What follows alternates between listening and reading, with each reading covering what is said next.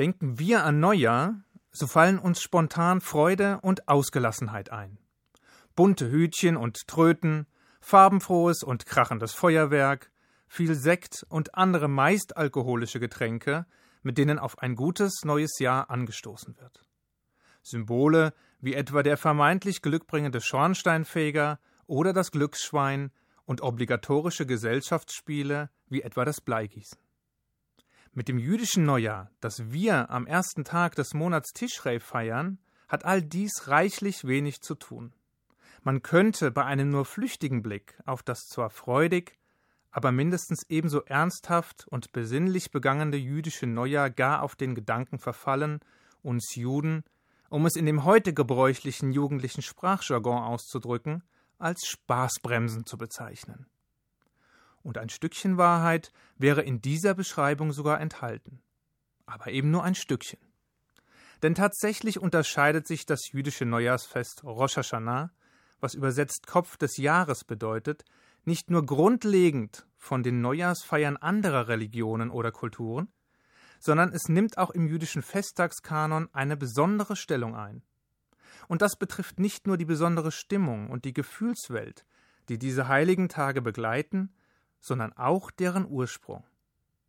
Denn während die übrigen Feier- oder Trauertage stets historische oder jahreszeitabhängige Ursachen haben, ist dies hier nicht der Fall.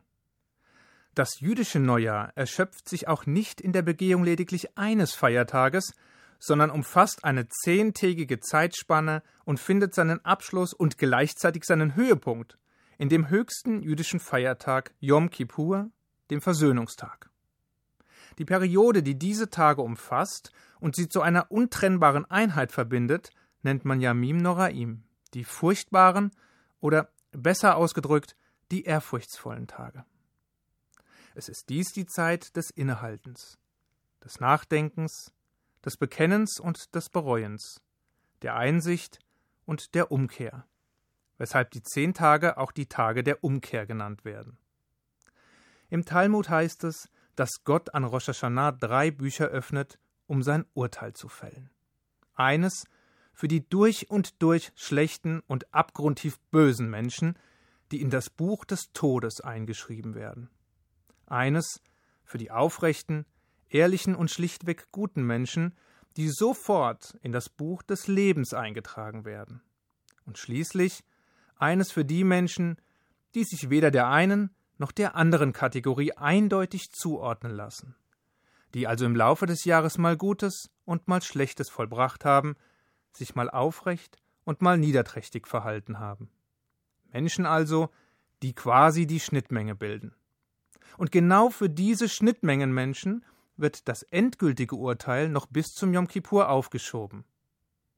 Aber da uns schon ein nichtjüdisches Sprichwort lehrt, dass aufgeschoben nicht gleich aufgehoben bedeutet und wir nicht damit rechnen sollten, dass Gott uns übersieht oder gar vergisst, hat jeder Einzelne die Möglichkeit, seine Eintragung, seine Zukunft und das über ihn verhängte Urteil noch zum Guten zu wenden. Dies kann durch aufrichtige Reue, Gebet und Akte der Wohltätigkeit geschehen, bevor die Entscheidung am Ende von Yom Kippur endgültig besiegelt wird und der Allmächtige damit unwiderruflich festschreibt, wer im kommenden Jahr leben und wer sterben wird, wer gesund bleibt und wer unter Krankheit leiden wird, wer Glück hat und wer Pech. Zugegeben, eine solche Metapher ist nicht für alle Menschen vorstellbar plausibel oder gar hilfreich. Während ich als Kind Stunden damit zugebracht habe, mir in den wildesten Farben auszumalen, wie ein ehrwürdiger, aber strenger, weißbärtiger Mann über drei Büchern thront, um mein Schicksal zu besiegeln, und ich mir den Kopf zermarterte, welche meiner vergangenen Wohl und vor allem Missetaten nun wie schwer gewichtet würden und wie ich Gott denn nur besänftigen könne, wich diese Vorstellung mit der Zeit einer zunehmend rational geprägten Sicht der Dinge. Und schließlich setzte sich die Erkenntnis durch, dass der Eintrag im Buch des Lebens keine Garantie für ein erfülltes, gesundes Jahr sein kann, ebenso wenig wie der Eintrag im Buch des Todes das unmittelbare Ableben nach sich ziehen muss, da man im Judentum nicht aufgrund seiner Sünden stirbt, sondern weil das Sterben nun einmal unweigerliche Folge des Lebens an sich ist. Auf der anderen Seite war es mir bis heute unmöglich, meine Sichtweise juristisch zu beweisen, da mir eine Einsicht in die Bücher Gottes bis heute leider nicht gestattet worden ist. Ihren eigentlichen Zweck erfüllt diese Metapher trotz allem. Sie regt uns an, innezuhalten und nachzudenken. Unser Leben und vor allen Dingen unsere Handlungen im abgelaufenen Jahr einer ernsthaften Prüfung zu unterziehen und den Versuch zu unternehmen, unsere Vorsätze und eigenen Zielvorstellungen mit der Wirklichkeit zu vergleichen. Es ist die Zeit, unseren moralischen Kompass bei Bedarf nachzujustieren und unsere Prioritäten, denen wir viel Zeit und Kraft widmen, neu zu ordnen. Es ist die Zeit, vergangenes Fehlverhalten aufzuspüren und sich zu vergegenwärtigen. Es ist die Zeit von Erkenntnis, Reue, Buße und Umkehr. Damit ist ein tiefgreifender Prozess von Selbsterkenntnis und Verantwortung verbunden, der über die traditionelle Beichte nach christlichem Vorbild weit hinausgeht. Es geht nicht nur um das Sündenbekenntnis an sich, sondern um eine seelische Wandlung, um tätige Reue, um die Versicherung umzukehren und sich verändern zu wollen und schließlich um die Umsetzung und Verwirklichung dieser Versprechen. Diese Form der Umkehr und die erstrebte Veränderung finden ihren Ausdruck nicht nur in einem gottgefälligen Leben, sondern ebenso in einem aufrichtigen, verantwortungsvollen, respektvollen und von Mitmenschlichkeit geprägten Miteinander. An den hohen Feiertagen wird uns daher nicht nur Buße gegenüber unserem Schöpfer abverlangt. Dafür ist vielmehr der Versöhnungstag selbst vorgesehen, an dem wir uns der religiösen, in unserem Verhältnis zu Gott nicht erfüllten Versprechen erinnern und ihn um Verzeihung bitten. Wir beginnen damit, indem wir bei Sonnenuntergang das Kol Nidrei beten, innig, mit einer tieftraurigen, jahrhundertealten Melodie und darum bitten, uns von all unseren Gelübden und Eiden, die wir ihm gegenüber unwissentlich oder versehentlich abgegeben haben, zu befreien.